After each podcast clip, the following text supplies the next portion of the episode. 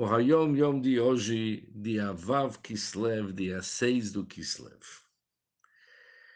O Hayom Yom de hoje, ele nos explica o que está por trás, o que, que nós vamos pensar durante a leitura do Shema, Shema Israel antes de dormir. Eu ouvi do meu pai, do Rebbe Rashab, que a leitura do Shema antes de dormir, de uma certa forma, uma forma diminuída, é que nem aquele confissão que falamos antes que a alma sai do corpo, no término da nossa vida.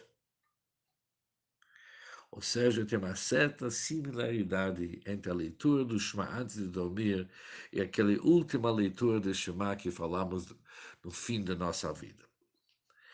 Mas há uma certa diferença.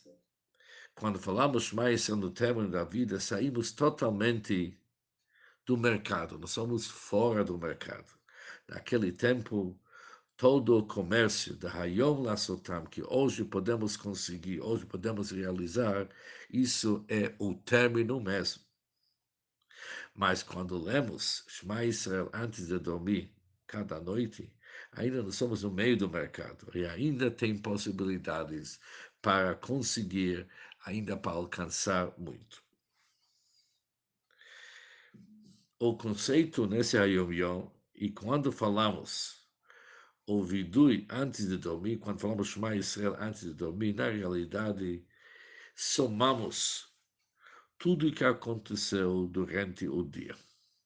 E o conceito é que numa hora de se arrepender sobre aquilo que nós não conseguimos, fazer chuva, arrependimento sobre aquilo que realmente a gente deveria resolver e nós não conseguimos isso é o avodá de Kriyat Shema, isso que normalmente é exigido dos Hassidim fazer durante a leitura do Shema Israel.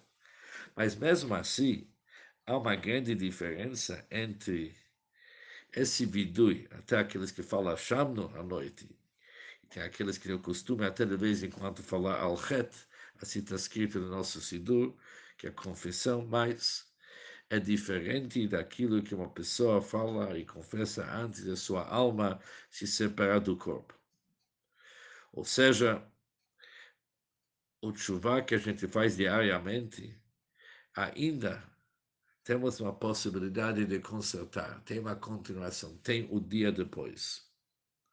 Mas quando se fala sobre o término da vida, no mundo vindouro não tem como cumprir uma mitzvah pois aquilo que nós não conseguimos, infelizmente, é tarde demais.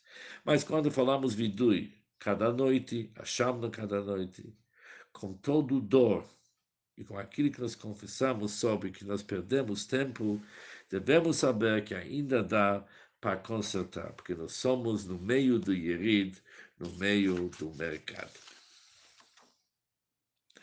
Isso foi uma carta para alguém que é uma carta realmente palavras duras. O Friedrich escreve para um rabino como que tem que ser o Kriyat Shema dele. E o Rebbe termina a carta dele, de você, eles realmente vão cobrar tudo. Você deve muito. E você é responsável por tudo. Você, como rabino, você tem que se preocupar que a mikvah na tua cidade seja uma mikvah kasher e limpa. Você tem que cuidar com toda a tua força que todo mundo segue as leis de ir no mikve. E cada caso que você não vai conseguir ou você não se esforçou para conseguir, o pecado é teu. Você também, como rabino, tem que ver que os açougues trabalham bem e o cachorro também. De tempo em tempo você tem que falar com os shohatim e saber como que ainda escritar na tua cidade. Você também é responsável sobre Talmud Torah e o estudo dos professores dos Mulamdim em todos os Hadarim. Você tem que ver que a educação seja de acordo com os nossos costumes. Também a forma que os balabatim se comportam, as pessoas na tua cidade, também depende de você. Você tem que saber, finalizando, que tudo na tua cidade que não está seguindo as leis da Torá, isso é uma mancha sobre tua alma. Você tem que saber bem o que, que acontece com você, e isso é o teu vidui, isso é que você tem que pensar durante a leitura de teu Shema Israel. Essas palavras, elas são eternas em todos os lugares, em todas as épocas. Hashem nos ajudar para poder realizar todos esses ensinamentos que realmente são, que nem falamos agora, são vivos e eternos em todos os tempos. Muito simcha e muito hatzloch.